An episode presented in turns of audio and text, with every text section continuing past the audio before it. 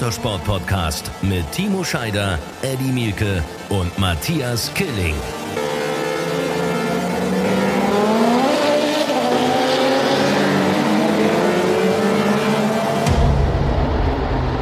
Endlich sind wir wieder da. Herzlich willkommen zum Podcast. Also endlich äh, sagen wahrscheinlich der ein oder andere, der uns in den letzten Wochen geschrieben hat. Wir waren in einer kleinen Sommerpause, kann man sagen, mit unserem Rundracing Podcast, aber gar nicht geplant, sondern mehr oder weniger terminlich geschuldet. Und heute haben wir dafür eine ganz, ganz besondere Aufgabe und Ausgabe, auf die ich mich freue. Denn Aufgabe ist zum einen einen Gast zu begrüßen, einen tollen Gast, den wir seit Jahren kennen und mit dem wir seit Jahren zusammenarbeiten. Und Ausgabe, weil es eben auch wieder vor einem großen Run Racing Motorsport-Wochenende liegt. Um ehrlich zu sein, es ist das größte Run Racing Motorsport-Wochenende, was wir gefühlt je hatten. Aber erstmal einen schönen guten Morgen an meinen lieben Partner Eddie. Toll, dass du da bist. Guten Morgen deswegen, weil wir sind schon wieder sehr früh verabredet hier, ne? Ja, der frühe Vogel fängt auch in Bremen am Schreibtisch den Wurm. Aber du hast es gesagt, es wird das größte, hm, ja, wohl das größte Run-Racing-Wochenende, was wir je hatten. Äh, deswegen ist das gar nicht so schlimm, wenn man montags morgens dann schon nach den ja auch turbulenten Tagen und Wochen anfängt. Äh, das trifft sicherlich auch auf unseren heutigen Gast zu. Der hat, glaube ich, auch noch eine Menge vor diese Woche. Ja, den kannst du besser vorstellen, wobei ich könnte ihn genauso vorstellen, aber ich weiß, äh, wir sind ja beide immer wieder dran, auch von ihm Informationen herauszukitzeln, Blick in die Zukunft, nahe, ferne Zukunft, wie auch immer. Er ist einer, der immer freundlich ist, der immer sozusagen uns auch ähm, etwas mitteilt, aber nie zu viel verrät, ne? So kann man es zusammenfassen. So kann man es zusammenfassen. Und äh, ich muss gestehen, ich weiß gar nicht genau, wie wir den Frederik Elsner, über den sprechen wir nämlich, äh, jetzt so genau offiziell bezeichnen sollen. Head of Operation, Manager der DTM, rechte Hand von Gerhard Berger. Äh, da fallen mir noch ein paar andere Bezeichnungen ein. Frederik, wie ist denn der ein offizieller Titel eigentlich im Jahr 2021, was die DTM angeht? Ja, mein offizieller Titel, äh, guten Morgen erstmal an euch, an euch beide. Erstmal herzlichen Dank für die Einladung. Wie ihr es ja schon öfter gesagt habt, ich bin ein großer Fan vom Podcast, höre mir jede Ausgabe an, egal ob es um Zweirad, Vierrad geht, ist immer inhaltlich super, witzig, also kann man nur, nur weiterempfehlen, was ich auch stets tue. Mein Titel, ähm, ja, Director Event and Operations, also ich bin sozusagen für die ganzen Operations verantwortlich und eben auch das, das Serienmanagement der DTM und der DTM Trophy. Also wir haben ja oft schon über dich gesprochen, Frederik, auch in diesem Podcast. Und erstmal danken wir dir, aber auch allen anderen, die uns regelmäßig zuhören. Das freut uns. Ähm, das ist auch total wichtig übrigens und es macht uns dann auch wiederum großen Spaß und motiviert uns. Ähm, äh, Fakt ist eins, Operations klingt ja cool irgendwie. Serienmanagement, da kann man schon ein bisschen mehr mit anfangen. Jetzt klar, über allem steht immer Gerhard Berger als DTM-Chef. Äh, aber er hat ja auch bei uns im Podcast hier schon gesprochen, ähm, auch von dir gesprochen. Wir haben schon über dich gesprochen, dass ihr mit eurem Team da echt eine fantastische Arbeit gemacht habt in den letzten Monaten und die DTM ja nun wirklich, wenn ich das so sagen darf, auch gerettet habt, äh, toll hingestellt habt. Aber was ist so die tägliche Aufgabe? Was macht der Serienmanager? Was machst du den ganzen Tag? Gut, der Serienmanager in, in meinem Team habe ich, habe ich den Per Paukner, der sozusagen unser, unser Serienmanager ist, der sich halt ausschließlich um die Themen DTM und DTM Trophy kümmert. Grundsätzlich muss man sich das so vorstellen, dass das Serienmanagement so alle relevanten Themen äh, seitens Teams und weiteren Stakeholdern wie dem AVD zum Beispiel, der unsere sportliche Ausrichtung macht, etc. zusammenführt und ist sozusagen der Hauptansprechpartner auch für Teams. Also sprich, beim Serienmanager ruft das Team an, äh, wenn sie unzufrieden ist mit was, beim Serienmanager ruft das Team an, wenn der Aufkleber kaputt gegangen ist und beim Serienmanager ruft das Team an, wenn, wenn man mitteilen, uns mitteilen will, dass das, das Takeaway-Catering gut geschmeckt hat. Also das ist eine sehr weit, ja, es ist eine sehr weit gefasste, eine sehr weit gefasste Aufgabe und, und haben wir auch ein bisschen um, um ja, neu, neu erfunden, das Thema, weil es uns halt ganz wichtig ist, dass wir in Richtung, in Richtung Teams sowie auch in Richtung Hersteller einfach immer ansprechbar sind, 24-7, immer da sind und auch halt sehr, sehr eng zusammenarbeiten. Und das ist in dieser Struktur sehr, sehr gut möglich. Da muss ich gleich mal was fragen, Frederik, weil äh, wir kennen uns ja jetzt schon länger, arbeiten immer gut und gerne zusammen. Ähm, und du hast ja unseren Podcast auch immer gehört und du hast es ja sicherlich mitbekommen, dass ich zum Beispiel als Kommentator der DTM für äh, Run Racing, für die Sat1-Familie, äh, immer so ein bisschen skeptisch war. Hättest du es gedacht, dass wir tatsächlich in Monza mit einem Klassefeld in der DTM äh, am Start sein werden und dass wir so geiles Racing sehen werden? Sagen wir mal Ende November. Oder hattest du als Serienmanager auch mal irgendwann Zweifel?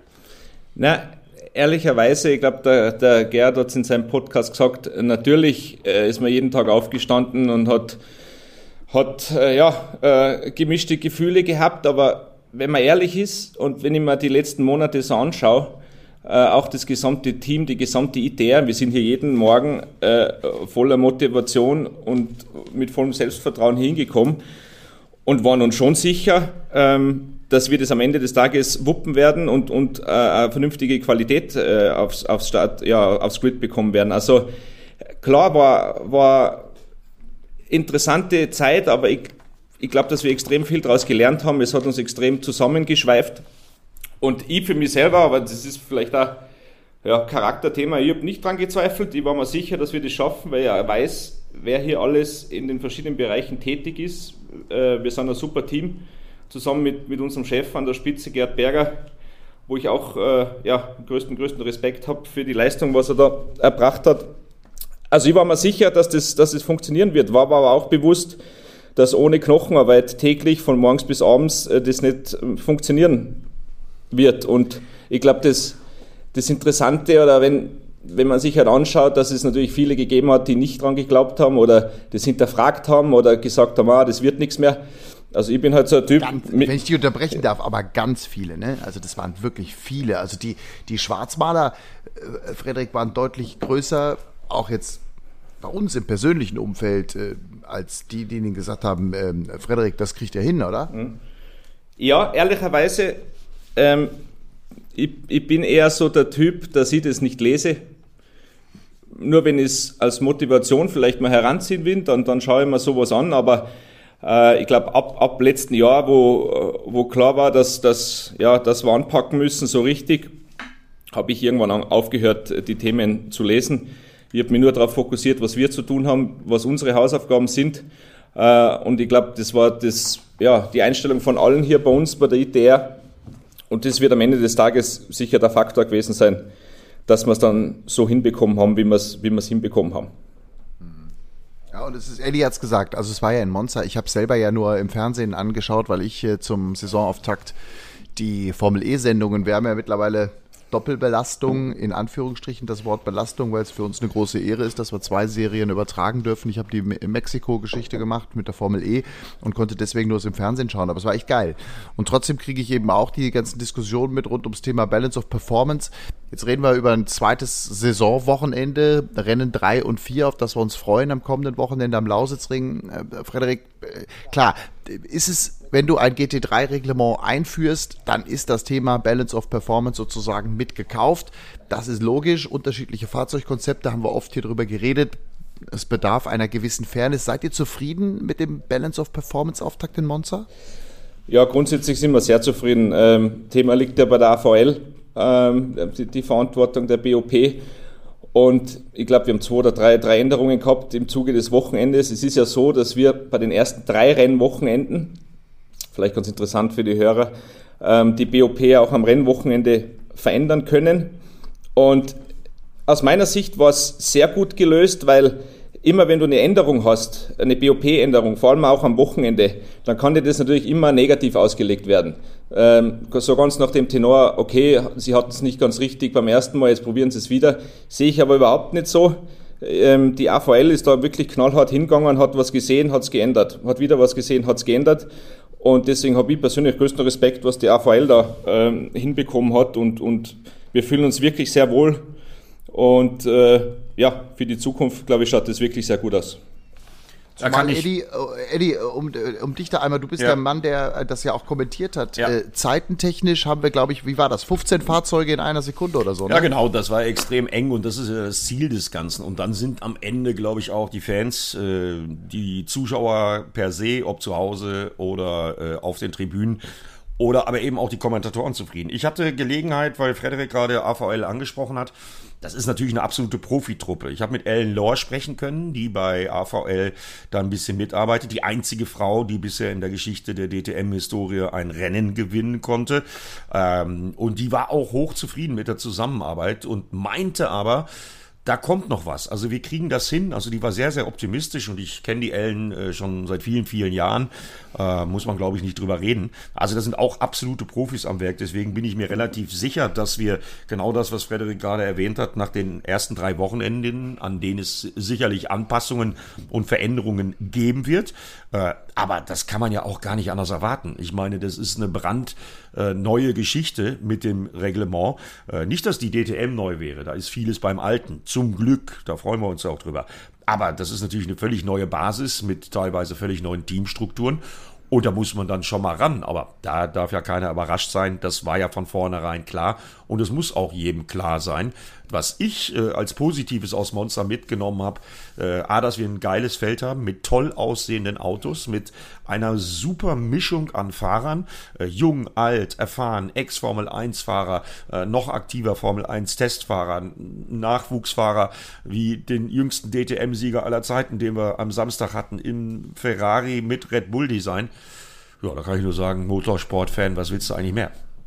Ja, es gibt ja dann immer, Frederik, diejenigen, die dann auch irgendwie meckern, ne? Und sagen, ja, aber das ist nicht mehr so wie früher und äh, die Autos, das ist alles langsamer und das sieht irgendwie alles langsamer aus. Und ähm, ich will jetzt gar nicht den Finger in die Wunde legen, ne? Ich will nur auch die Stimmen zu Wort kommen lassen, was uns eben auch geschrieben worden ist, äh, die jetzt, ich sag mal, dem Ganzen eher skeptisch gegenüber sehen. Was glaubst du? Und ich persönlich, ich bin ja euer größter Fan, wie du weißt, und wir sind stolz und glücklich, mit euch zusammenarbeiten zu dürfen und ähm, diese Serie auch begleiten zu dürfen. Aber was glaubst, was sagst du den Kritikern, die sagen, hey, das ist nicht mehr so wie früher und jetzt ist das nochmal irgendwie so ein letzter Tropfen und äh, der Anfang vom Ende und so. Wie gehst du mit diesen Schlagzeilen um? Gut, wie ich grundsätzlich mit Schlagzeilen umgehe, habe ich ja vorher kurz äh, kurz erklärt. Ich glaube. Gar nicht zu lesen ist mir schon klar, aber ihr seid der nee, Veranstalter. Nee, ne? also ich nee, meine, richtig, richtig. Und jetzt reden wir ja jetzt auch nicht nur von Schlagzeilen, jetzt reden wir ja äh, eigentlich vom wichtigsten Punkt für uns ist das Fanfeedback. Das ist aus meiner Sicht nochmal ein bisschen was, bisschen was anderes. Da hören wir natürlich ganz genau rein, ähm, was gefällt, was gefällt nicht. Wir überlegen uns neue Themen, zum Beispiel, wenn wir jetzt am Lausitzring ähm, die neue DTM Drift Show ins Leben rufen, ein neues Projekt von uns, nur, nur kurz am Rande erwähnt. Und Wie heißt das? Drift Show? Die DTM Drift Show werden wir ins Leben rufen. Die wird jetzt am Samstag und am Sonntag zum ersten Mal starten unter DTM-Flagge. Also reines cooles. Was macht ihr da? Driften. Reines cooles ja. Show, äh, Show, Show-Thema für die Fans ähm, auf, auf die Tribünen. Da werden so verschiedenste Choreografien gezeigt. Äh, viel Qualm, viel Lautstärke. Da Wer driftet denn da? Na, gibt's, haben wir um die zehn Autos verschiedenste Drifter aus, aus, aus Deutschland, ähm, die da jetzt seit, ja, seit Januar arbeiten an dem Projekt. Wir haben es noch ein bisschen unter der Hand gehalten, weil wir wollten das präsentieren, sobald, sobald wir die Fans wieder vor Ort haben.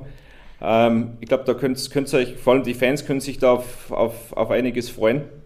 Und nochmal kurz zum, zum Feed. Ja, aber sorry, ganz kurz, das ist ja hier exklusiv verkündete exklusiv verkündet in diesem Podcast oder ist die Pressemitteilung schon raus? Also ich habe es noch nirgendwo gelesen. Ich habe es auch noch nirgends gelesen, deswegen wollten wir das in diesem Podcast äh, ja, mal kurz ansprechen. Es wird, wird eine coole Geschichte. Es ist ein eigenes Produkt, was wir da aufbauen. Ähm, schauen wir mal, wie es angenommen wird. Werden wir auch da sicherlich Schritte machen bei die, bei die paar Mal, wo wir es durchführen werden. Ähm, aber zurück zu den Fans. Ich glaube, dass was wir zumindest gemerkt haben, war vor, vor dem Saisonstart natürlich viel, viel Kritik auch, andere Autos, langsamer etc. Ähm, das haben wir uns genau angeschaut, haben aber natürlich jetzt auch nach Monster genau geschaut, wie hat sich das Feedback denn verändert. Und wir merken schon, dass es mittlerweile schon geschätzt wird, die Markenvielfalt. Ich meine, wir sprechen von fünf Marken, respektive sechs, wenn Clean mit McLaren mitfährt. Ähm, das Fahrerfeld, was glaube ich ja, seinesgleichen sucht. Also da war ich selber, um ehrlich zu sein, das ist ein Wahnsinn für mich, das Fahrerfeld. Da bist, du, bist, du, bist du selber überrascht gewesen, ne?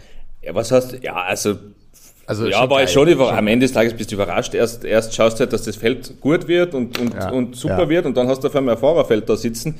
wo du denkst, okay, ja. Ich setze mir, ich setz mir auf die Tribüne, sobald es wieder geht und schaue lieber selber zu. ähm, na, aber ich glaube, dass sich das Mindset oder das, das Feedback der Fans schon so ein bisschen gewandelt hat jetzt nach Monza. Also die, unsere Fans sind dem Thema deutlich offener gegenüber. Wir kriegen auch viel positives Feedback. Und ich glaube, jetzt ist es unser Job halt weiter, weiter am Produkt zu arbeiten, sodass am Ende des Jahres alle sagen, wow, mega. DTM mit dem neuen angepassten, nicht neu, mit dem angepassten technischen Reglement, weil mehr ist es am Ende des Tages nicht, hat super funktioniert und kommt gut an. Und von dem her sehe ich da schon positive Fortschritte in Richtung Feedback äh, unserer Fans. Ich bestelle schon mal Karten für nächstes Jahr. Das muss die einhellige Meinung sein. Richtig. Äh, Nochmal kurz zu der, zu der Driftshow. Mhm. Ähm, hat ja schon ein paar Driftshows gegeben im äh, Rahmen von Motorsportveranstaltungen 24-Stunden-Rennen. Sind da zum Beispiel auch die Huntunjis dran beteiligt, die beiden Brothers? Mm, äh, also das ist jetzt, ich glaube, im Lausitzring zum ersten Schritt nicht. Ähm, wir, wir haben da jetzt mit dem Kollegen Harry Müller, ähm, weiß nicht, ob du den kennst, äh, ein Thema aufgezogen.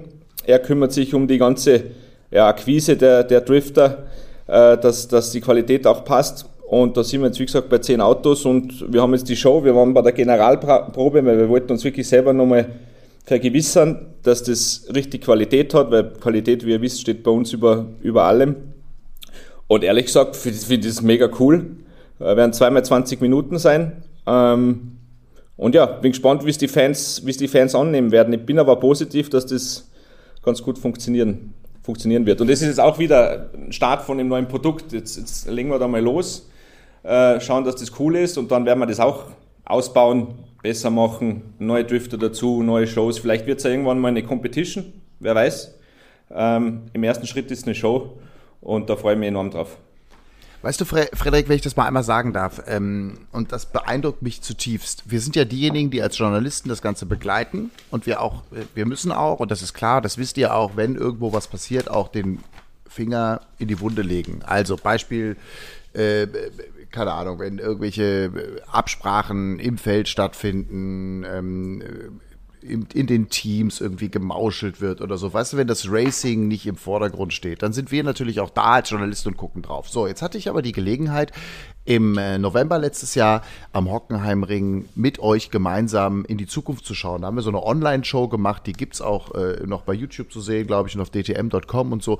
Und da haben wir damals so aus dem Nichts, mitten in der Hochzeit der Pandemie, aus dem Nichts habt ihr äh, eine, eine Online-Show gemacht für die Fans mit Blick in die Zukunft und der Ger hat da, hat da gesessen und gesagt, wir, wir sind im Mai wieder da oder im Juni, wie auch immer. Und dann starten wir hier mit mehreren Marken und, und, und, und, und. So. Und was daraus dann in dem halben Jahr entstanden ist und sich immer wieder neu zu empfinden, ohne Scheiß. Ich kann da nur den Hut ziehen. Ich finde das richtig geil. Das bist ja nicht du alleine. Das sind ja noch ein paar andere äh, im Hintergrund, die da echt äh, fleißig arbeiten. Und es ist einfach im, im Sinne der Fans. Und diese Marke ist so positiv aufgeladen und die ist so traditionsreich. Ich finde es einfach geil. Und ich habe ehrlicherweise, Eddie, ich weiß nicht, wie es dir geht, aber wir sehen uns ja, wir beide sehen uns ja auch wieder an der Rennstrecke zum ersten Mal seit, ich weiß gar nicht, wie vielen Monaten. Ich glaube, Nürburgring war das letzte Mal, letztes Jahr. Ja. Äh, ich habe Gänsehaut, wenn ich jetzt an den Lausitzring denke am Wochenende. Du, aber, aber also, Matthias, das liegt daran, der Eddie, der ist immer da, das ist eine Bank. Die, die freue mich, wenn du, wenn du jetzt mal wieder kommst, weil meine Freundin, meine Freundin ist schon ganz eifersüchtig, weil du bist gefühlt das Erste, was ich in der Früh sehe, wenn, wenn den Fernseher anschaut und das Letzte beim Schlafen gehen, weil du so viel in der Werbung bist. Deswegen freue ich mich auf jeden Fall, wenn, wenn du auch jetzt äh, bald mal wieder am Start bist bei uns. ja gut, es war nur ein, es war nur ein Rennen. Du, es war nur ein Rennen, wo ich, wo ich nicht da sein konnte, eben aufgrund der Doppelgeschichte. Wobei auch da, äh, Frederik, du bist ja nun, du bist ja ehemaliger Leistungssportler, du hast Football gespielt, da reden wir gleich nochmal drüber. Mhm. Äh, ist ja auch ein Thema, was extrem gut so ranpasst. Aber äh, klar, Formel E, völlig andere Geschichte, aber ihr geht ja auch in die E-Richtung ähm, mit DTM, äh, mit, mit, dem, mit dem, mit dem DTM E-Auto, was wir in Hockenheim da präsentiert haben. Also es ist ja schon so, dass es doch auch für euch geil zu beobachten ist, dass bei uns auch die Run Racing Familie immer weiter wächst, dass wir die Formel E machen, die DTM machen. Das passt schon alles ganz gut zusammen, oder? Wie findest du das? Du, finde ich auch. Generell gilt zu sagen, dass, dass wir auch super happy sind mit, ja, mit A, der Zusammenarbeit mit euch, B, mit der Sendung an sich und freuen uns natürlich, wenn sie Run Racing so entwickelt, wie sie es tut.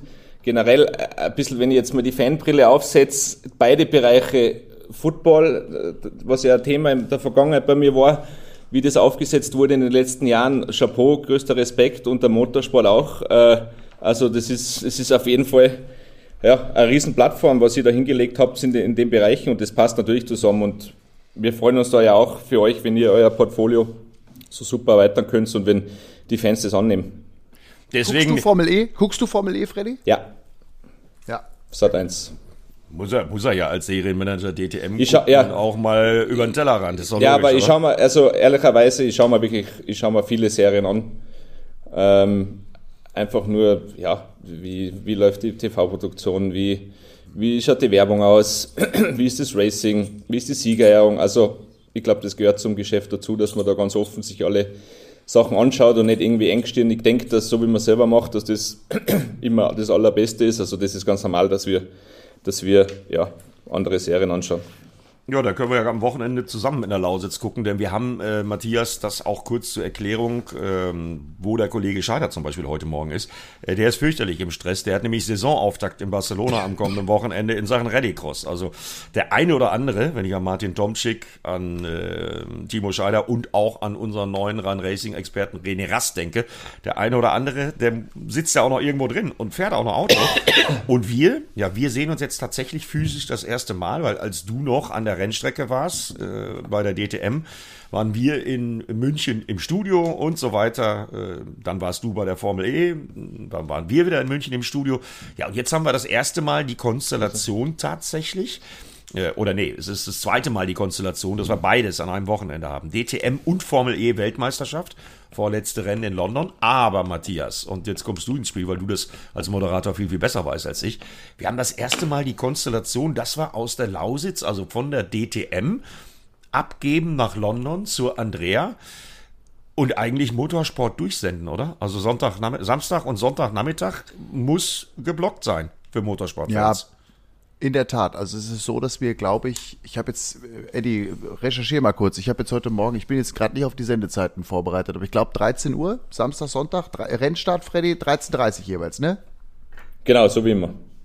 Ja. So wie immer. Also, so wie immer. Das ist übrigens wichtig. In der das war früher bei der DTM anders noch. Ne? Da gab es dann hier mal einen Rennstart dort und so. Das haben wir schon ganz gut, äh, finde ich auch, äh, wichtig hingekriegt. Immer 13.30 Rennstart, 13 Uhr Sendebeginn. So. Und dann senden wir und senden wir und senden wir. Und dann geht's quasi um 15 Uhr rum oder 15.15 15 oder so. Geht's dann also direkt nach London und dann machen die äh, Kollegen da weiter mit der Formel E. Also Andrea vor Ort, Lisa vor Ort, Tobi Schimon, äh, der wird's kommentieren mit Daniel Abt. Und dann haben wir wirklich so gefühlt von 13 Uhr bis keine Ahnung, 17, 18 Uhr ist dann da äh, Motorsport. Und zwar Samstag und Sonntag. Das ist mal richtig, also das ist mal richtig geil. Gab so in der Geschichte von Run Racing auch noch nicht. Hammer. Das wird günstig gut, da bin ich mal gespannt. Und äh, nur noch mal für die, die noch nicht reingeguckt haben, die jetzt hier nur reinhören, weil Frederik Elsner ähm, uns was über äh, die Vorhaben der DTM und der ITR erzählt. Äh, also das letzte Rennen, das war mal so richtig geil äh, zu kommentieren. Und da war ich auch skeptisch, muss ich sagen, äh, vor der Formel E-Saison, wie mir denn das so als alter Petrolhead, als Motorsport-Kommentator so gefällt.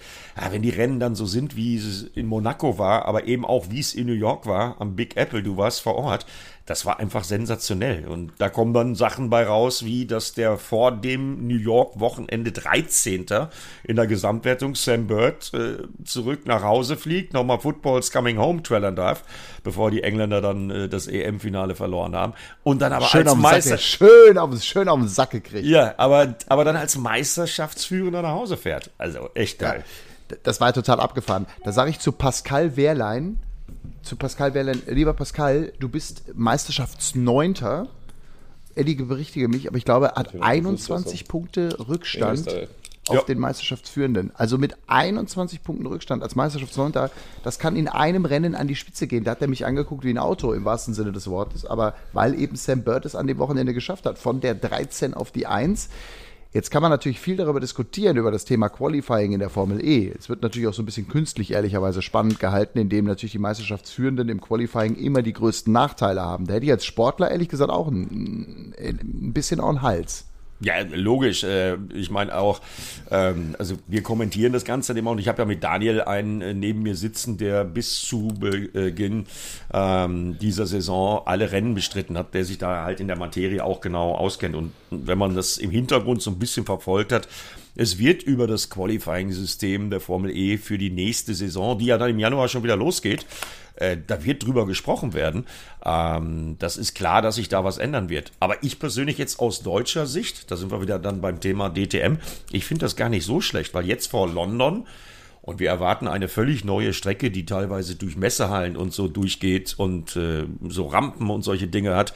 Jedenfalls wird es die langsamste Strecke im Formel E-Kalender. Äh, René Rast ist jetzt nur noch Meisterschaftssiebter. Das heißt, die große Schwäche von René, nämlich das Qualifying, kann der dreifache DTM-Champion vielleicht schon in London ähm, ja, ändern. Und äh, ich glaube, das findet auch ein Frederik Elsner von der DTM mm, oder fänd es richtig geil, wenn der DTM-Champion, der amtierende nämlich, dann beim Formel E-Finale in Berlin, in Deutschland, äh, auf dem Flughafen Tempelhof noch um den Titel mitfährt, ne? Ja, also absolut ist es, ist es ist es der Wunsch eines Promoters, dass das, die Meisterschaft beim Finale entschieden wird und ohne jetzt irgendwie groß in die Zukunft schauen zu können. Wenn das nee, ich meine jetzt rein aus Werbesicht für, für die DTM, weil das steht ja auch für euch dann als Headline ähm, ganz oben und gar nicht, sieht ja gar nicht so schlecht aus, wenn der DTM-Champion direkt im ersten Jahr Formel E Weltmeisterschaft Weltmeister wird ist ein Qualitätssiegel für die DTM. Ah, okay. So meinte ich das. Ja, ja, verstanden. Na, absolut. Ich meine, dass René Raster Weltklassefahrer ist, das ist unbestritten. Wenn jemand äh, da in die DTM kommt, wo man ja aus, auch aus der Vergangenheit gesehen hat, dass viele, viele Fahrer ihre Zeit gebraucht haben, um sich ans Auto zu gewöhnen, um, um da reinzukommen und äh, was der da abgeliefert hat, ist sowieso für mich schon unbestritten. Und ja, wenn man jetzt in einer, ich sage jetzt mal, anderen Serie dann auch noch so abliefert und Meister werden würde, ist es wäre das natürlich überragend und ja, wünsche ihm nur das Allerbeste, solange wir nächstes Jahr wieder in der DTM haben. Ähm, das ist nämlich mein Punkt. Das so, ist nämlich mein Punkt. Solange wir im nächstes Jahr wieder in der DTM haben, wünschen wünsch wir ihm natürlich äh, ja, viel Erfolg im Titelkampf. Wünschen ihm viel Erfolg im Titelkampf. Hier, Shoutout an René Rast an dieser Stelle, der übrigens auch immer wieder gerne im Auto unseren Podcast hört. Ähm, das hoffe ich persönlich nämlich auch. Äh, jetzt ist ja äh, unbestritten äh, und bei allen klar, dass Audi aufhören wird in der Formel E und ähm, da kann man darüber denken, was man will, dass die da aufhören. Aber gut, das ist eine Konzernentscheidung und damit sind eben auch dann erst einmal zumindest René Rast und Lukas de Grassi ohne Cockpit in der Formel E für das nächste Jahr. Ich glaube, dass ein René Rast für jedes Formel E-Team ein spannender Fahrer ist, aber aber Fakt ist, eigentlich gehört er zurück in die DTM. In welchem Auto siehst du ihn, Frederik? Nächstes Jahr?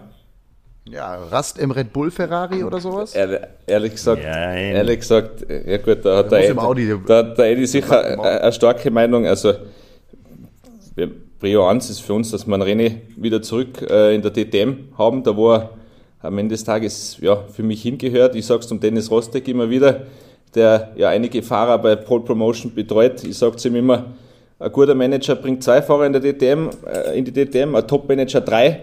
Wenn er den René wieder dazu bringt nächstes Jahr, dann hat er seine drei in der DTM. Deswegen muss das das Ziel sein. Da kann man kurz einmal aufklären. Also Dennis Rostek, langjähriger Manager von äh, René Rast, hat im Moment Kelvin und Sheldon van der Linde. Zwei weitere Fahrer eben Richtig. in der DTM. Und Richtig. damit wäre René wieder der dritte. Ja. Richtig. Vielleicht motiviert ihn das ja. Aber, Eddie, du, bist äh, doch da, du bist doch da eng. Eddie, du bist doch da eng. Also ja, wenn dann René im Audi oder wo? Ja, natürlich im Audi, weil äh, er ist nun mal Audi-Werksfahrer und äh, das wird ja auch bleiben. Stichwort Le Mans, äh, da kommt ja auch was aus dem Hause Audi. Also und an dem Projekt war in Le Mans René Rast ja im Übrigen auch schon mal beteiligt. Äh, von daher, also René, Audi, aber wir haben ja Audis. Gibt ja da genug Auswahl. Also und äh, natürlich wäre René Rast klasse. Ich war übrigens, weil du das gerade angesprochen hast, Dennis Rostek, ich war, hm, die sitzen ja nicht weit von hier, 110 Kilometer von Bremen entfernt in Bückeburg. Äh, ich war am Wochenende das allererste Mal seit zwei Jahren wieder auf einem Rave mit DJ Timo Maas, der gehört da nämlich auch ein bisschen zu. Äh, ich habe tatsächlich draußen an der Weser gestanden und habe Hausmusik gehört am Wochenende mit Sicherheitskonzept und damit komme ich dann eigentlich zum Thema, auf das ich hinaus will. 1000 Zuschauer waren erlaubt, getestet oder geimpft. Es ist extrem gut kontrolliert worden. Es war extrem gut organisiert. Ja gut, und der Sound von Timo Maas an der Weser bei 27 Grad samstagsabends, das, das war mega. Äh, ist übrigens auch Dennis Rostek, ähm, René Rast Umfeld, der gute DJ, über den ich gerade spreche. Mhm. Aber damit komme ich zu. Ich dachte, die wären, ich dachte, die wären alle Fans. Also, ich dachte, nee, nee, nee, nee, nee. Ich, ich, bin, ich war gespannt auf deine inhaltliche Brücke, weil jetzt kam Die inhaltliche Brücke kommt, kommt die inhaltliche Brücke Ja, Moment, kommt ich, jetzt. René Rast ist äh, Techno-Fan, oder was ist die inhaltliche Nein, Brücke? die kennen Nein. sich, weil sie alle aus der Gegend Bückeburg, Minden kommen und da hält ja. man, da hält man, da hält man zusammen und äh, ne, Oh. die kennen sich sehr gut, äh, schon seit der Schule teilweise und das ist die Brücke zwischen denen und deswegen bin ich da auch hingefahren am Wochenende, weil das so nah dran ist. Äh, so, jetzt kommt aber die Brücke. Äh, warum ich das erzähle? Weil, Noch äh, eine. Richtig, da ist die Brücke. Äh, Frederik hat sofort geschnallt. Guck mal. Ja, Äh, Matthias, Zuschauer, du ich nicht. weiß. äh, Zuschauer. Du, sorry, sorry, die Nummer habe ich, das habe ich schon, als bei deinem ersten Wort habe ich schon gedacht, gleich kommt da auf der Zuschauer, weil ich dich jetzt auch schon ein paar Jahre kenne. Wobei, Aber wobei ich war schon ein bisschen abgelenkt mit dem Gedanken, die auf der Rave-Party zu sehen, Eddie. Ja, eben. Also das Das hat war mich, ja deswegen habe ich dann Ja. wieder umschalten müssen. Ich habe die, Mus ich hab die Musik und die Übergänge analysiert. Aber Frederik, jetzt, jetzt müssen Jetzt die, mal die ernsthaft. Zuhörer müssen, die Zuhörer, Zuhörer müssen wissen, dass wir ja hier per Videoschalte zusammen äh, Ja.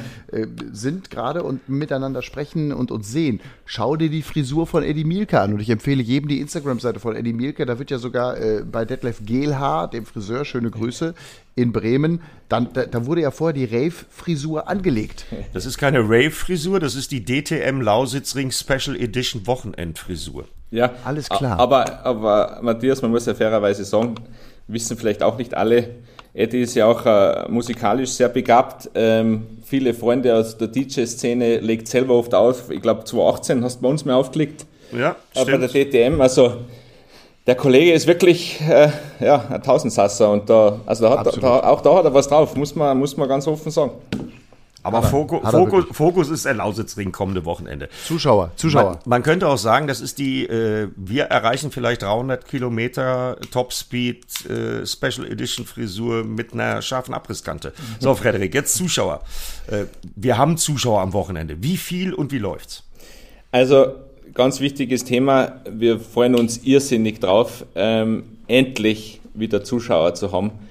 Also ich glaube, jeder kann sich denken, dass die Zeit war jetzt einfach zu lang.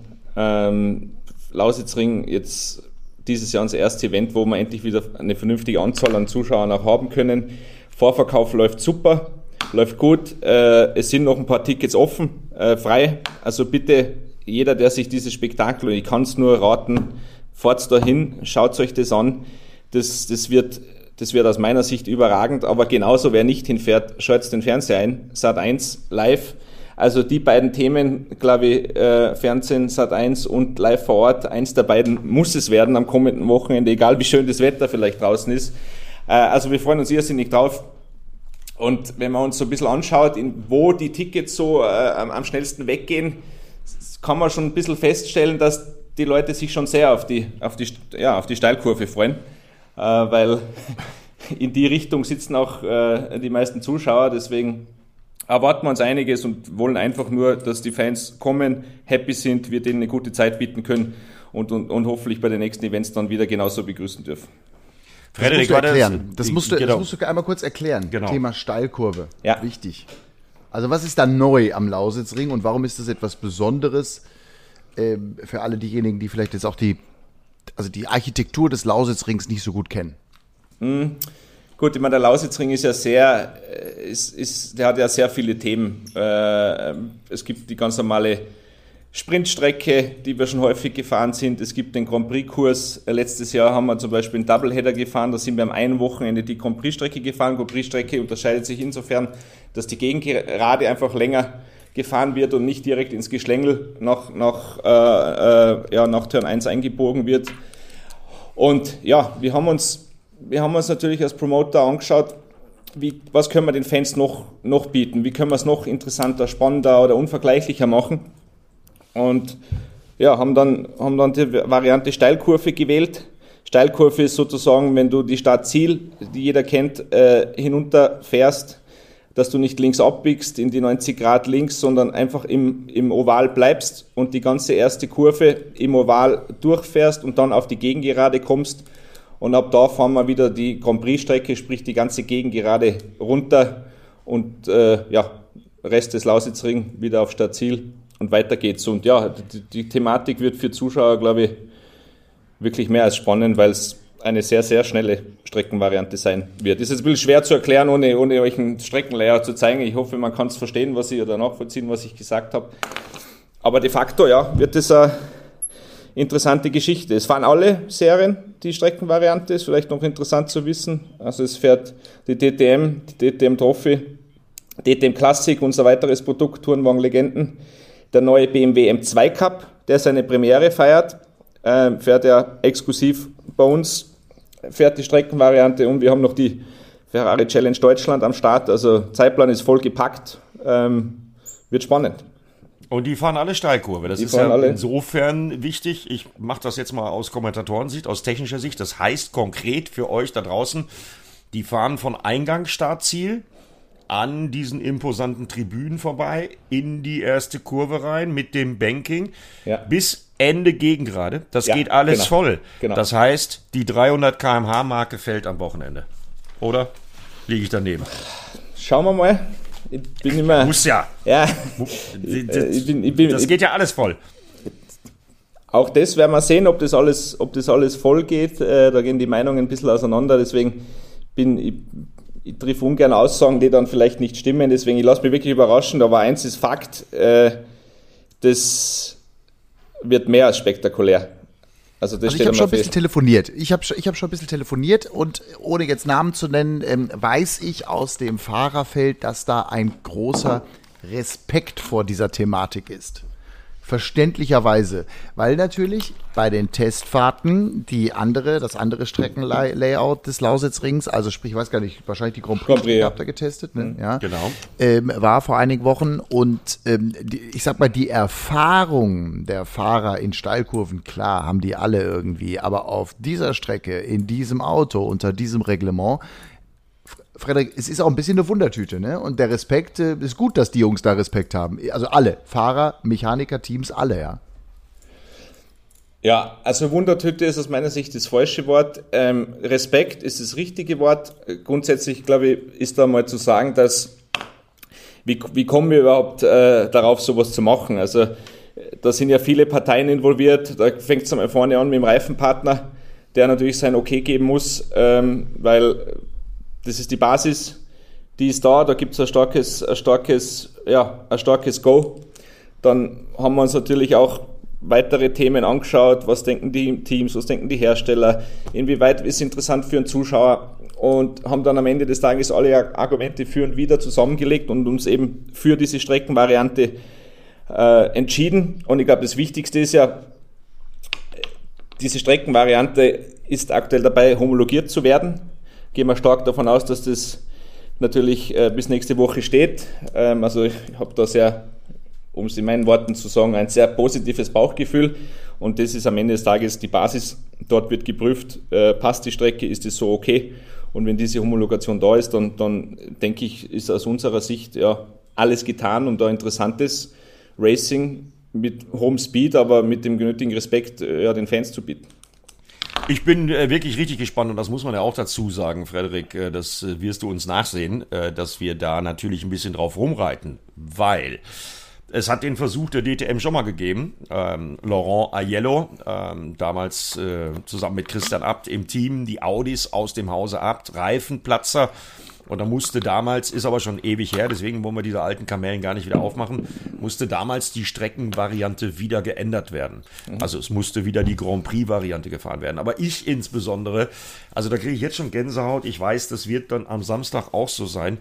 Ähm, ich bin der Meinung, dass es diese Streckenvariante, obwohl es ja ein Millionenprojekt ist, der Lausitzring, so oft ist die noch gar nicht befahren worden, weil ich habe nämlich damals den Unfall von Alex Zanardi, und der ist genau in der Kurve, über die wir jetzt gesprochen haben, passiert, äh, dieser schreckliche Unfall ähm, im Formelauto kommentiert für die ARD.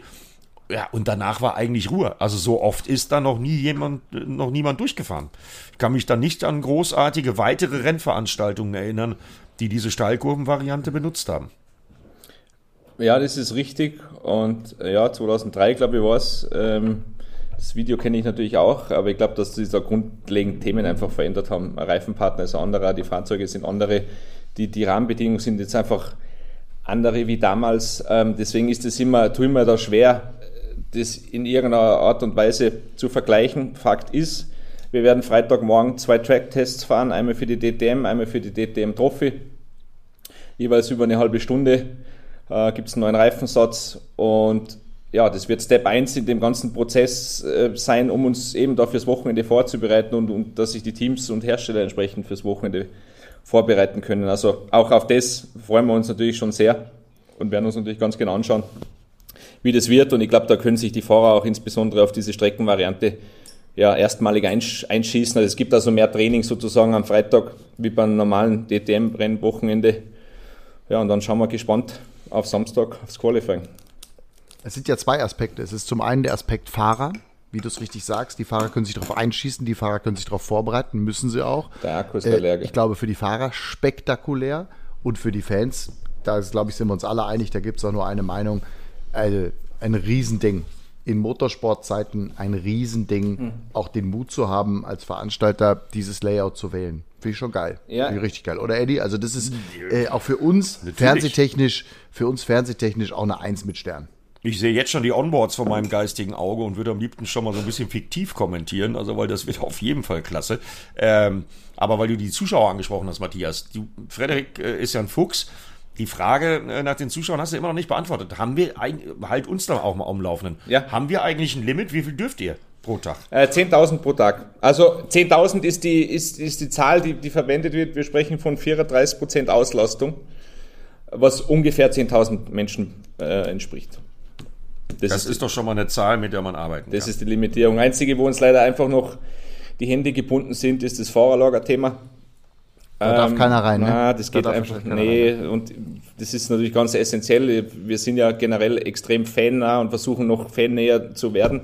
Und da gehört das Fahrerlager natürlich dazu, wo du die Fahrer und die Stars ähm, ja direkt angreifen kannst. Wir, wir, wir bereiten auch schon vieles neu vor, wenn es dann endlich wieder losgeht. Zum Beispiel machen wir jetzt neu ähm, ganz anderes Thema, aber ich glaube, es ist ein guter Punkt, um das mal anzusprechen.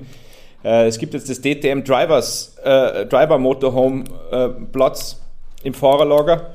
Der wird direkt hinter den DTM LKW sein. Dort stellen wir alle Fahrer, DTM-Fahrer, die mit dem Motorhome kommen wollen, so ein bisschen Eddie mit der MotoGP, ja, stellen, genau. stellen wir dort auf. Ich glaube, in Lausitzring sind es jetzt schon mal vier. Also, sobald die Fans kommen, so wollen wir da so ein bisschen ja, MotoGP-Flair auch reinbekommen, wo, wo einfach alle wissen, okay, da schlaft jetzt der, der Wittmann, da schlaft jetzt die Flash etc. Also auch so Sachen bereiten wir jetzt schon vor, obwohl wir noch gar keine Leute leider reinlassen dürfen. Deswegen können wir es umso mehr nicht erwarten, bis die Leute endlich wieder ja, rein dürfen. Also es wird cool. Das ist ja, das ist ja eh etwas, was auch in der Vergangenheit, ich denke an diese gläsernen Boxen, ähm, diese Experience. Gibt's auch wieder? Fenster dann wird es wahrscheinlich auch wieder geben. Die, die haben ja, also wir haben das ja oft beobachtet, ähm, mit welcher Nähe auch da agiert worden ist. Und in der Tat gibt es immer noch, was die Nähe angeht, Potenziale nach oben. Äh, und die scheint ihr offensichtlich, zu sehen, finde ich großartig, äh, weil die Gefahr, die ja im Leistungssport immer besteht, dass der Leistungssport sich von den Fans immer mehr abkoppelt, sprich also die Fahrer, die Sportler, auch in anderen Sportarten sehen wir das, äh, immer unnahbarer werden und so weiter. Und da geht ihr genau den anderen Schritt, finde ich richtig geil. Und wenn man dann gefühlt irgendwie noch bei Marco Wittmann am Wohnmobil irgendwie frühstücken kann oder ihm beim Frühstück zuschauen kann, also ich übertreibe etwas, äh, ein bisschen Privatsphäre sollen die auch haben. Aber das ist natürlich schon, was die Fannähe angeht, geil und die Fahrer machen es mit. Und es muss ja auch so sein, weil am Ende, und ich glaube, da sind wir uns alle einig, und das gilt für uns übrigens auch, wenn die DTM keine Fans mehr hat, dann haben wir kein Fernsehprogramm mehr, was wir senden dürfen, Eddie. Dann haben wir unseren Job nicht mehr. Dann hat der Frederik seinen Job nicht mehr und die Fahrer haben ihren Job auch nicht mehr. Das heißt, die Grundlage von allem sind die Fans. Definitiv. Also da kämpfen wir auch alle drum. Und äh, wie gesagt, ich bin, nachdem ich ja sehr äh, nicht skeptisch, aber kritisch war, ich bin total begeistert. Ich freue mich jetzt schon wieder auf die Lausitz mit dieser neuen Steilkurve. Äh, das wird A geil zum Kommentieren. Äh, das wird aber auch geil da 10.000 Leute auf der Tribüne zu haben pro Tag. Und ich bin sicher, die kommen. Und die Aussichten sind ja dann das, was mir Mut macht. Äh, ich glaube, da kann Frederik uns auch noch ein bisschen Einblick geben. Mhm. Da ich ja den Promoter aus Assen sehr gut kenne, Le van Damme, das ist ja auch hier nur anderthalb Stunden von Bremen entfernt, ist ja mein absolutes äh, Heimspiel. Äh, da kommt noch was im Laufe der Saison. Ne? Also äh, wir sind optimistisch, dass wir auch noch richtig volle Tribünen haben werden. Ja, grundsätzlich erstmal Frage, Eddie, habe ich deine Frage jetzt beantwortet? Ja, die hast du beantwortet. lassen, wir so, lassen, wir so, lassen wir so gelten. Ah, das, sind mir, das sind mir die liebsten Gäste. Das sind mir die liebsten Gäste hier. Nein, das, ist, das, ist, das ist natürlich wichtig. Was, was ich auch noch dazu sagen will, das haben wir noch gar nicht angesprochen.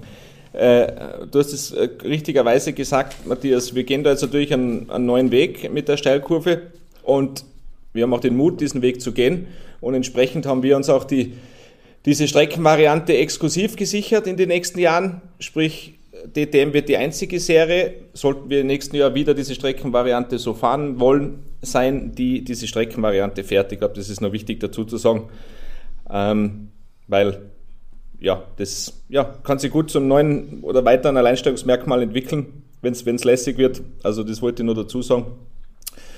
Und sonst soll da nächstes Event, äh, haben wir 5000 pro Tag an Limitierung. Da sind wir auch schon gut dabei, dass das Thema ausverkauft ist. Und danach geht es natürlich in Richtung Nürburgring. Da haben wir natürlich, gibt es natürlich andere Probleme, gerade die deutlich wichtiger sind wie Motorsport. Ähm, das wissen wir alle. Aber dann auch Nürburgring. Ähm, was immer gut besuchtes Event ist, super Event ist. Hier fahren wir übrigens die, die, den Sprintkurs. Äh, nicht die Grand Prix-Strecke, wir fahren den Sprintkurs dieses Jahr, wie wir es auch schon viele Jahre zuvor gemacht haben. Äh, einfach auch Warum? mit dem. Äh, Warum? Warum? Weil die Grand Prix-Strecke ist doch geiler. Ja, der eine sagt so, der andere so. Wir, wir, wir finden die Sprintstrecke sehr, sehr gut, weil du einfach als Fan vor Ort um es ganz lapidar zu sagen, die Autos kommen öfter vorbei, weil die Streckenführung Okay, einfach kurz ist. Mhm. Du siehst mehr, du, Ja. die Autos kommen öfter vorbei und es hat für uns da einfach Priorität. Dann geht es weiter zum Red Bull Ring. Ich glaube, da haben wir jetzt bei der Formel 1 schon gesehen, was der Red Bull Ring in der Lage ist zu tun. Ähm, unser Ziel wäre es natürlich, dass es bei uns genauso ausschaut. Äh, wird natürlich eine Challenge, aber auch da äh, geht es in die richtige Richtung, dass wir da viele Menschen haben werden. Und Assen haben wir auch sehr große Hoffnung. Liefern Damm mit LDP, unser Promoter dort, wo wir ja aktuell äh, die, die, die Voraussetzungen so haben, dass keine Abstände mehr auf den Tribünen äh, sein müssen, dass die ganze Testpflicht Stand jetzt entfällt und dass wir da ganz normal jetzt in den Ticketvorverkauf gehen können in den nächsten Tagen und man ja frei Plätze wählen kann. Hoffen natürlich ganz stark, dass es so bleibt, aber ähm, haben, da, haben da große Hoffnung, dass wir da richtig viele Zuschauer haben werden. Also ich persönlich bin ein Riesenfan von der Strecke und auch ähm, vom, vom, vom Promoter. Damals, ich glaube, der Eddie kann ein Lied von singen, ähm, als, als extremer äh, Zweiradfachmann auch. Äh, wir haben uns natürlich auch Fragen stellen lassen müssen. Ja, was macht's jetzt in Assen mit euren vier Rädern? Da fahren wir doch woanders in Holland. Wir waren aber felsenfest davon überzeugt, dass es dort funktioniert und die Rennen bis jetzt waren wirklich gut und ich glaube, die Strecke an sich, die Qualität der Strecke, die Qualität vom Fahrerlager, von den ganzen Gebäuden, also das ist 1A und das wollen wir, das wollen wir für nichts missen, dort, dort zu fahren. Und ja, und dann geht's Richtung Hockenheim. Kann ich Frederik nur, nur äh, bestätigen und recht geben, weil ich bin ja seit vielen, vielen Jahren da und ich habe es nie so richtig verstanden, warum keine Autorennen oder kaum Autorennen in Assen stattgefunden haben. Und das Layout, also ich kenne keinen DTM-Fahrer, ähm, der nicht das Layout auch, die Tribünen, das ist alles blitzsauber, das Pressezentrum, das funktioniert alles. Äh, Das ist wirklich auf sensationellem Niveau.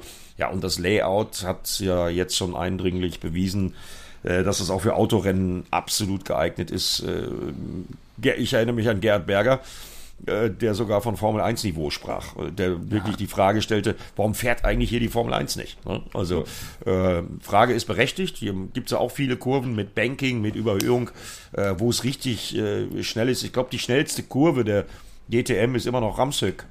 Ramsöck ist die schnellste Kurve der DTM, Mhm. Ja. äh, respektive die neue schnellste Kurve der DTM natürlich die Steilkurve am Lausitzring. Ja? Logisch. Aber, aber ähm, das ist ja eine geile Kurve. Also wirklich, das, da muss ich auch sagen, also Assen ist eine überragende Strecke. Ja, das macht absolut. so einen Bock. Ähm, jetzt schon riesen Vorfreude. Irgendwann Mitte September, ne? Mitte September Ja. sind wir da. Ja. Ja, Mitte September. Ich muss aber noch was fragen, Frederik, zum Ja. Thema Zuschauer. Ähm, was ist mit Nürnberg? Nürnberg-Norrisring? Ja. Das ist eine sehr gute Frage, die ich relativ häufig gestellt bekomme in den letzten Wochen, auch verständlicherweise gestellt bekomme. Also es ist so, dass wir gemeinsam mit dem MCN und auch mit der Stand weiterhin ganz hart daran arbeiten, dass wir dieses Jahr dieses Event machen können, gemeinsam. Als Saisonfinale dann? Als Saisonfinale irgendwann Mitte Oktober oder wie muss ich mir das vorstellen? Ich, ich gebe heute viele Infos, aber zum Datum, potenziellen Datum kann ich noch nichts sagen. Das tut mir sehr leid. Ähm, aber wir arbeiten wirklich daran, dass wir es durchführen können. Und ich will aber die Chance nutzen, um ein bisschen auch zu erklären, was A, unser Ansatz ist bei dem Kalenderthema und B, auch, warum du halt nicht von heute auf morgen einen Norrisring verschiebst. Also grundsätzlich, das haben wir letztes Jahr auch gemacht, wir nehmen uns die Zeit, wenn was am Kalender passiert und wir was machen müssen, nehmen uns die Zeit, das auf solide Beine zu stellen und vorher machen wir nichts. Ähm, bestes Beispiel letztes Jahr, als die Pandemie losging, war es am Anfang auch so, Riesenhektik, jetzt ihr müsst das absagen und dann müsst ihr das absagen und wir haben gesagt, nein, wir müssen es jetzt erstmal sammeln. Ähm, haben einen komplett neuen Kalender rausgebracht, klar, später wie andere Serien, aber am Ende des Tages, mit der Ausnahme leider Gottes damals Norrisring, konnten wir den Kalender durchfahren, was ganz wichtig ist und dasselbe ist jetzt auch am Norrisring. Natürlich arbeiten wir schon Wochen, seit Wochen dran, das Event äh, umzuschiften, aber die Basis ist einfach dort, dass du volle Ränge brauchst, weil das Thema aus kommerzieller Sicht einfach ein ganz anderes ist. Das ist keine Rennstrecke, wo alles da ist, das ist, ihr wisst es ja selber, wenn du durch Nürnberg fährst, fährst du über Norrisring, da braucht es Aufbauten, da braucht es die Vierzäune, da braucht es Betonblöcke, da braucht es so viele Themen, ähm, da braucht es Genehmigungen von der Stadt. Ähm, das schiebst du halt nicht von heute auf morgen auf einen neuen Termin. Und das ist auch der Grund, warum, warum das halt momentan einfach etwas dauert, ähm, auch wenn teilweise oft das Verständnis ein bisschen fehlt bei vielen Anrufen, Anrufen, die ich bekomme. Aber long story short, das ist das klare Ziel, das Ding zu fahren dieses Jahr. Ist auch für den MCN ganz wichtig, äh, das Rennen zu fahren dieses Jahr. Und das ist am Ende des Tages unser Monaco, das fränkische Monaco, wie es die Kollegen immer so schön sagen, und hat einen ganz essentiellen ja, Wert in unserem Kalender. Deswegen, wir arbeiten dran. Ich hoffe, dass wir bald etwas verkünden können. Andere Frage, wenn es kein Norris-Ring, und ich glaube, das hat jeder verstanden, dass da eine Menge Hürden, auch bürokratische Hürden sind neben allen organisatorischen Hürden. Wenn es den Norrisring nicht geben sollte, wird es ein anderes zusätzliches Wochenende geben oder bleiben wir dann bei diesem Kalender? Nee, wir, wir werden auch die Events fahren. Statt jetzt sind sieben ohne Norrisring drinnen. Wir werden acht Events fahren und dann wird es im Falle, dass Norrisring dieses Jahr nicht funktioniert, wird es ein achtes Event geben. Und wann? Nach dem Saisonfinale in Hockenheim oder ja, dazwischen gibt, noch? Nein, es gibt, gibt, theoretisch zwei Möglichkeiten. Es gibt natürlich den September, ähm, wo wir natürlich komplett vollgepackt sind und entsprechend auch ganz, ganz vorsichtig in Richtung Teams agieren wollen, weil ein Tripleheader, das ja, ist, das total. ist, das ist ein Thema. Äh, ich meine, wir hatten sowas ähnliches letztes Jahr. Ich nenne es immer, es war ein Triple-Double. Da haben wir einen Doubleheader gehabt äh, am Nürburgring und Assen. Ich glaube, das war die Woche äh, zuvor. Das war schon heftig und ein Tripleheader kann nur dann was im, Aus, im extremsten Notfall oder im, in der Ausnahmefall passieren. Deswegen ist es nicht unsere Intention. Und dann gibt es. wäre zwischen Nürburgring, nee, zwischen Spielberg und, und Assen. Assen, ne? Das Wochenende. Also Anfang September wäre äh, Spielberg und dann äh, wäre eine Woche Pause und dann käme, käme Assen. Ne? Gut, einen Tripleheader kriegst du dann hin, würdest du aber auch hinkriegen, wenn du zwischen Assen und Hockenheim ein Event reinnimmst. Stimmt, also, kannst, du auch hinsetzen. Deswegen kannst du es so pauschal nicht, nicht sagen. Ähm, das ist eine Variante und natürlich eine Variante, dass im Herbst noch Änderungen vorgenommen werden. Aber, ich, nehme, also, ich, ich, nehme positiv mit, wir werden acht geil. Wochenenden haben. So. Ja, das, das ist sowieso. Jetzt, lass, jetzt, lassen wir, jetzt, jetzt lassen wir euch mal arbeiten. Genau. Ja, voll. Nein, hundertprozentig. Also unsere Aufgabe, Frederik, du weißt es, ne? Ich meine, ich mache das auch mit dem Augenzwinkern und ich weiß auch, dass du, was du uns da sagen darfst, aber es ist ja unsere Aufgabe, auch mal nachzufragen, auch im Sinne der Fans übrigens. Fakt ist, und da bin ich bei Eddie, äh, große Vorfreude, acht Events, wann auch immer. Hauptsache, wir werden acht Events sehen mit geilem Racing, so wie sich das in Monza mhm. ja entsprechend auch schon angekündigt hat. Und ich finde, mit diesem Highlight jetzt äh, in Richtung der Saison zu gehen, Saisonstart sozusagen, ähm, nach Monza mit dieser Hochgeschwindigkeitsgraden, jetzt die Hochgeschwindigkeitskurve am Lausitzring. Schon geil. Richtig. Schon und, und richtig, wenn, richtig ich, wenn ich noch einen Satz dazu sagen darf, unsere Philosophie, es, es bringt uns und auch keinem unserer Partner, Teams etc. was, wenn wir das ist eine generelle Info einfach, äh, wenn wir einfach Spekulationen rausgeben, wenn wir sagen, ja, kann gut sein, dass im September ist, kann gut sein, dass im Oktober ist. Das, ja, hör, das hören alle, würden gerne alle hören, aber ich, ich versteife mich dagegen und sage einfach nein, ich sage was, wenn es mhm. fix ist. Weil ja. das Drama, was, was man danach hat, wenn's dann, wenn du dann nicht halten kannst, was du gesagt hast, ist, glaube ich, für alle viel, viel schlimmer. Du, du buchst auf einmal Hotels, du machst dies, du machst das, auf einmal kommen Kosten auf. Deswegen müssen wir da den Druck, der durchaus da ist, aushalten, bis wir es geregelt mhm. haben und dann kann sich aber jeder darauf verlassen, dass das, was wir dann machen, auch entsprechend passieren wird. Also ja. mir reicht das, dass es 2021 acht DTM-Events geben wird. Das reicht mir als Aussage. Und beim Rest habe ich volles Vertrauen, dass ihr das dann auch noch hinkriegt, nachdem ihr alle anderen Hürden geschafft habt. Frederik, merkst du eins, der Eddie ist unglaublich leicht zufriedenzustellen. Ja? Nee, das ist der, der Unterschied. Nein, aber Matthias, der, der, ist, der, ist gesagt, der, ist, konstruktiv. Du, Matthias, ich habe ja gesagt, der Eddie ist, ist, immer da, immer Bank. Wir haben einfach einen super Draht. Weißt, wir tauschen ja, uns, voll. Monster haben wir uns austauscht, immer tauschen wir uns Freu aus. Freue mich für euch. Freue mich für euch beiden. Freue mich für euch beiden Schnuppblasen. Ja. Ist ja in der Lausitz auch dabei. Jetzt habe ich noch eine Frage, ja. weil ähm, ich möchte gleich auch noch ganz kurz mit euch über Formel 1 reden. Äh, ja, aber äh, Frederik, ja. Ähm, wir haben natürlich alle die Bilder außer Eifel gesehen. Du bist selber auch betroffen, weil bei dir in Österreich hat äh, auch einen Sturzbach äh, durchs Ortszentrum gegeben. Ja. Äh, ich bin betroffen, weil äh, das kleine Unternehmen in Sachen Modellbautechnik meines Papas im Sauerland ist dem Erdboden gleichgemacht. Machen wir irgendwas? am Wochenende, weil es ist letztendlich ein Motorsportthema auch, durch die Nähe zum Nürburgring.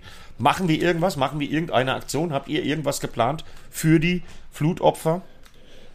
Also grundsätzlich ist einmal zu sagen, es ist, ist erschütternd, was da passiert ist. Äh, ich glaube, man kann sich das selber, äh, wenn man nicht betroffen ist, überhaupt nicht vorstellen. Jetzt war es so, dass, wie du es gerade gesagt hast, jetzt auch bei uns am Wochenende, ähm, Klopf auf Holz, es ist niemandem was passiert, äh, auf einmal Kufstein und, und ja, unter Wasser stand der Innenstadt, habe ich selber noch nie gesehen und ist ja wirklich beängstigend gewesen. Ähm, deswegen kann man, glaube ich, nur jedem danken, der, der hilft, der supportet und, und mit größtem Verständnis dem Ganzen entgegentreten. Und was, was das kommende Wochenende betrifft, ich glaube, es ist gar nicht so relevant, äh, ein Zeichen äh, in Form, äh, ja, ein Zeichen zu setzen am Event. Ich glaube, es ist viel wichtiger, wenn man schaut, dass Geld reinkommt, ähm, was gespendet werden kann, was dann an der richtigen Stelle äh, eben Wunder bewirken kann. Und das ist, glaube ich, ein Thema, wo wir gerade dran arbeiten. Und entsprechend uns dazu beitragen möchten, dass die, die betroffenen Menschen dort so schnell wie möglich wieder auf die Beine kommen. Ja, hundertprozentig. Also mein Heimatdorf hat es auch richtig erwischt. Äh, wir haben da auch äh, relativ stumpf, wie du richtig sagst, Geld gesammelt. In kürzester Zeit sind da über den örtlichen Handballverein beispielsweise über 80.000 Euro zusammengekommen. Mhm. Äh, und da haben wir alle geholfen, via Social Media teilen und so. Ganz großartig. Und übrigens vielleicht auch aus Sat 1 Seite noch ja. was Spannendes. An dem Tag werden wir ja mit Spendengala. der DTM senden, mit dem Motorsport senden. Abends um 20.15 Uhr gibt es eine große Spendengala live ja. in Sat 1 zugunsten der Flutopfer. Und damit haben wir das Thema sowieso auch bei uns im Programm und wir werden darauf hinweisen. Insofern glaube ich, auch da schließt sich so ein bisschen der Kreis zu Richtig. dem, was du sagst. Ich wollte es gerade sagen, äh, dass ihr das Thema Spendengala Samstagabend noch, noch, noch äh, dabei habt, aber ich glaube, wo man auch mal ein großes Chapeau aussprechen muss, ist, ist dem Nürburgring ähm, der absolut betroffen ist. Die Leute im Umkreis sind betroffen und wie der Nürburgring hier supportet, das Fahrerlager zur Verfügung stellt. Also da kann man nur den Hut vor Mirko Marktfort und seinem Team äh, äh, ziehen. Das, das sucht aus meiner Sicht seinesgleichen. Ja. Hundertprozentig. Die Bilder auch nee, nicht nur das so. Fahrerlager, auch die, auch die Hallen, die Örtlichkeiten. Also da ist ja, da ist ja alles voll, da werden Sachspenden gesammelt. Äh, das THW hat da die großzügigen Parkplätze, da ist im Prinzip wieder Einsatzzentrale. Aber wenn man die Bilder auch aus Adenau sieht, aus Bad Neuenahr, aus Bad Münstereifel und aus Schuld und wie die Orte alle heißen. Also da kommen, ich weiß nicht, Frederik, wie es dir da geht. Ähm, und Kufstein, du hast gesagt, bei euch fließt auch das Wasser durch die Stadt. Durch mein Dorf ist auch das Wasser geflossen und stand einen Meter hoch. Aber da sind die Häuser zumindest halbwegs heile. Wenn man das sieht, was da in der Eifel passiert ist, das ist ja, also da fehlen mir immer noch die Worte. Ja, da geht's ja ich hoffe nur, ich hoffe nur in dem Fall, dass auch die Politik mitspielt. Äh, die haben ja genug Geld gehabt, auch in Corona-Zeiten, um Unternehmen wie, was weiß ich, die Lufthansa, Adidas oder sonst wen zu unterstützen. Jetzt sind die kleinen Einzelunternehmer betroffen. Jetzt ist auch die Politik gefordert, ein Zeichen zu setzen, indem das Geld nämlich an die richtige Stelle kommt. Und äh, da kenne ich jetzt nicht nur äh, meinen Papa, der, der im Sauerland von betroffen äh, ist, in Altena an der Lenne. Äh, nee, nee, da kenne ich auch noch ein paar andere. Also jetzt muss wirklich dann auch die Politik das Geld an die richtige Stelle kriegen. Und da hoffe ich drauf, dass sie das hinkriegen. Ja, schnell. Fettes Shoutout auch an die Fahrer natürlich, ne, die ja alle via Social Media für die Eifel unter dem Hashtag Wir für die Eifel diese Aktion ins Leben gerufen haben. Ja gefühlt auch alle mit dabei, auch ganz, ganz viele DTM-Fahrer, ähm, die das da auch wirklich schnell reagiert haben. Und Frederik, wie du richtig sagst, hier zählt jetzt jeder Euro Ja, keine Lippenbekenntnisse, keine Gedenkminuten oder sonst irgendetwas, sondern knallhart. Richtig. Jeder Euro. Okay, lass mal zum Schluss noch über die Formel 1 reden. War ja ein äh, wildes Wochenende irgendwie und ich weiß, äh, Frederik, dass du ja auch die Formel 1 verfolgst. Äh, du hast ja gesagt, äh, ja, jede Serie oder fast alle Serien versuchst du zu verfolgen. War ja ein besonderes Wochenende, was wir erlebt haben. Und dieser Weltmeisterschaftskampf, es wird immer mehr ein, darf ich das so sagen, ein Duell, wo auch das Thema Wut und Hass offensichtlich etwas größer werden. Das kann man so sagen, würde ich sagen. Mhm. Aber mich würde mal Frederiks, mich würd mal Frederiks Ja, Meinung ja. interessieren äh, zur Schuldfrage. Louis oder Max? Boah. Frederik. Zur Schuldfrage. Also ich habe gehofft, dass der Timo da ist, weil ich glaube, der kann das am allerbesten äh, beurteilen als, als Profi, Profi-Rennfahrer. Deswegen schwierig. Schwierig. Ich, ehrlicherweise, und jetzt werdet ihr wieder sagen, wieso gibt es keine Antwort, keine gescheite, aber ehrlicherweise, was mich ex extremst beeindruckt hat wo ich eigentlich Gänsehaut bekommen habe, ist Start, Gänsehaut, wie die beiden gekämpft haben. Dazu die voll, das volle Haus in Silverstone. Attacke links, Attacke rechts, bis es zu dem Vorfall kam. Hat, also ich weiß nicht, wie es euch gegangen ist, aber ich habe zum ersten ich hab wirklich das Gefühl gehabt, okay, da geht es jetzt richtig um was. Da, ist, da, da sind jetzt zwei Gladiatoren, äh, Ritter auf der Kanonenkugel, die da gegeneinander, die da gegeneinander fighten und, und da geht es jetzt richtig um was. Und das, dieses Gefühl habe ich in der Form bei der Formel 1 schon, ja, schon länger nicht mehr gehabt. Und das macht es jetzt so irrsinnig spannend. Auch Ich glaube, mit dem neuen Format, wo ich ein Fan von bin, ich weiß nicht, was ihr, wie ihr das seht, aber dieses Sprintformat, wo du halt mit dem Qualifying am, am Freitag den Fans schon mal auch den Freitag viel schmackhafter machst, wie einfach halt äh, stundenlange freie Trainings. Mit, nem, mit den Quali-Rennen am Samstag, das aus meiner Sicht übrigens kürzer sein könnte. Ich finde, dass fast ein bisschen zu lang ist äh, von der Ja, Dauer. 100, 100 Runden, glaube ich, ne? Ja, ich glaube 17 was war das? Runden. 100 Kilometer. Nee, Ich glaube 17 100 Runden. Entschuldigung, Kilometer. nicht 100, nicht 100 Runden, 117, genau. Äh, äh, 100 Kilometer, äh, 17 Runden, richtig. Ja, 100 Runden in, Livers, äh, in, in Silverstone, Silverstone werden lang. Werden, werden lang.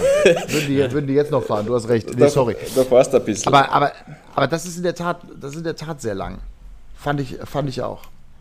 Aber auch geil. Äh, Fand ich auch geil. Neuer Weg irgendwie.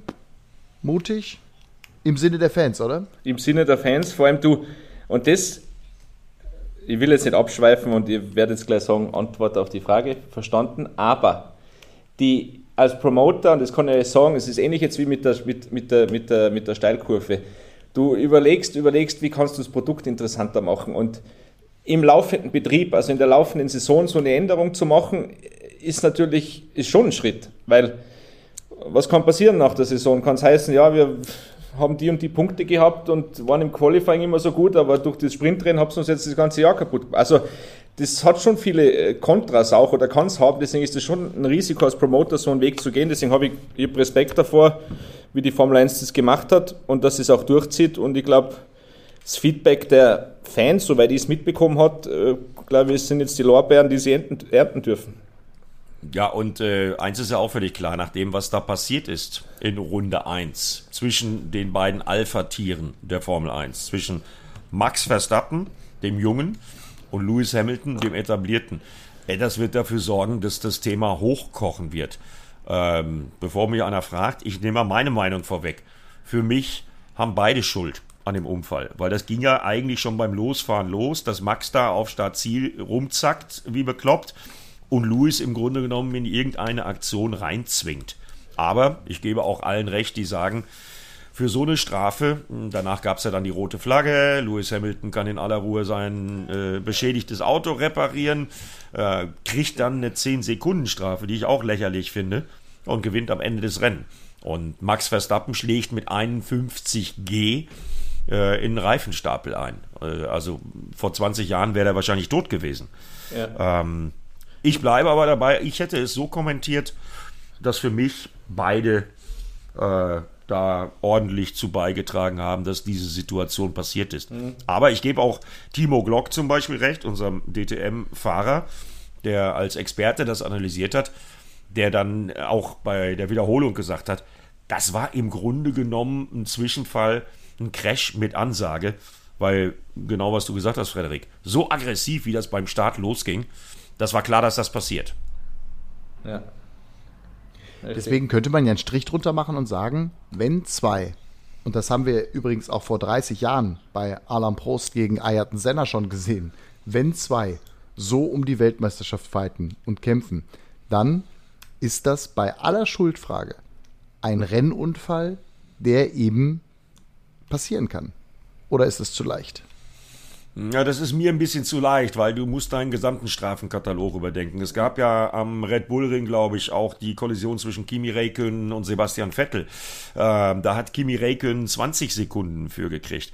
Ich meine, es ist ja keine Strafe. Der eine wird im Krankenhaus untersucht, hat am ganzen Körper Prellungen, äh, weil er mit 51G eingeschlagen ist. Und wer die linke Seite von dem Auto von Max Verstappen gesehen hat, weiß, dass da ordentliche Kräfte gewirkt haben und dass wir da auch ein bisschen Glück bei hatten. Äh, das kann es ja dann nicht sein, dass der andere das Rennen zu Ende fährt und das Ding dann äh, da noch gewinnt und nur durch den Abbruch auch die Gelegenheit hatte, das Auto zu reparieren. Also da sind mir ein bisschen zu viele Unwägbarkeiten bei. Da, da bin ich bei dir, Eddie. Ich, mir sind auch am Ende des Tages sind mir auch zwei Sachen in Erinnerung geblieben. Das erste natürlich, Gott sei Dank ist dem Kerl nichts passiert, weil schon im, im, im Live-Bild habe ich mir gedacht, boah, das ist jetzt aber schnell, wie der da, wie der da in Richtung Reifenstapel unterwegs ja, ist. Ja, das ist die schnellste Kurve auf der Strecke, ja, auf einer der schnellsten richtig. Strecken der Welt, in Silverstone. Ne? Richtig. Ne? Also. Und, und dann natürlich äh, mit der Strafe, die ausgesprochen wurde, wie auch immer, ob die richtig oder falsch oder ob sie dem Strafenkatalog entspricht oder nicht, wovon ich jetzt natürlich jetzt mal ausgehe, dann noch als Rennsieger, ja, darüber glaube ich, sollte man sich mehr, mehr, mehr Gedanken machen. Und mir hat auch nicht gefallen, wie dann die äh, Fans und Lewis Hamilton äh, da gefeiert haben. Ein Kollege Max Verstappen ist im Krankenhaus ja. und die jubeln, als wenn sie Fußball-Europameister geworden sind. Ja. Das hat mir nicht gefallen. Gut, Lewis Hamilton hat mittlerweile geantwortet, hat gesagt, ähm, Grüße an Max, ich bin froh, dass es ihm gut geht, dass ihm nichts passiert ist und hat dann noch den Zusatz dazu gebracht, ich werde immer hart fahren, aber fair. Äh, für mich waren sie in der Situation beide unfair. Ja, ist natürlich auch so ein, so ein Kampfansagensatz. Hätte, ich finde, er hätte den letzten Satz weglassen können. Ja. ja? Ich wünsche genau. ihm alles Gute. Hoffe, dass er schnell wieder auf der Strecke ist und dass wir weiter geil um eine spannende Weltmeisterschaft fahren kann. Punkt. Mhm. Das ist so, so ein Reinpieksen von Luis irgendwie, habe ich heute Morgen tatsächlich auf Instagram gesehen, ähm, das Zitat von ihm, das hat er ran gepostet fand ich auch, habe ich auch gedacht, so, ach Mann, ey, so der letzte Halbsatz, der muss doch nicht sein. Ich weiß ja jeder, dass sie beide hart um die WM fahren müssen. Aber da siehst du mal, was da, also Freunde werden die zwei nicht mehr. Das definitiv nicht. Du, aber ich, also rein der, wie gesagt, Klopf auf Holz, alles ist äh, zumindest gesundheitlich auf jeden Fall gut gegangen. Aber jetzt, um noch eine andere Perspektive reinzubringen, aus, aus Fansicht oder Promoter-Sicht ist das natürlich jetzt schon was Einzigartiges dieser Zweikampf, das Thema hinter die Kulissen. Also da, da, da spürst du ja durch den Fernsehen durch, dass, dass da Spannung da ist. Also ähm, Stimmt. das ist schon, aus der Sicht ist schon super. Ist schon geil. Ja, klar. Ja, endlich übrigens. Endlich. Also, wir hatten es ja bei Rosberg gegen Hamilton das letzte Mal so ein bisschen, ne? Ja. Und, ähm, aber, da gut, doch, die waren auch keine Freunde. Ganz im Gegenteil. aber, ähm, aber äh, seitdem war ja wirklich die ganz große gähnende Langeweile da, ne? Und jetzt haben wir auf einmal eine Situation, die richtig Feuer unterm Dach bedeutet. Ja, Finde ich auch toll. Ja, das stimmt. Stimmt schon. Na gut, Jungs. Eine Stunde, acht Minuten. Frederik, ja. echte Gefühle, echte Gefühle mit dir. Das hat Spaß gemacht. Danke. Absolut. Danke, ja. danke. Weißt du, was das Schöne ist? An der Stelle, wir haben ja schon mal eine Ausgabe gemacht mit einem Fan. Ja, und ähm, jetzt haben wir eine Ausgabe gemacht, wenn ich das richtig zitiere, nochmal vom Anfang, weil du ja jede Folge führst, äh, mit, äh, hörst, mit einem Fan und Experten. Also mehr, mehr geht ja gar nicht. Du bist ja in der Kombi, bist ja beides. Stimmt. Und du wolltest über Football reden. Fällt mir gerade ah, ein. Ah, Football. Ja, da, du, in der Tat, das habe ich, ja, hab ich ja gelesen, ähm, weil ich mich ja auch nochmal mit dir und deiner sportlichen Vita beschäftigt habe und mich oft gefragt habe, warum ist der Mann so fit?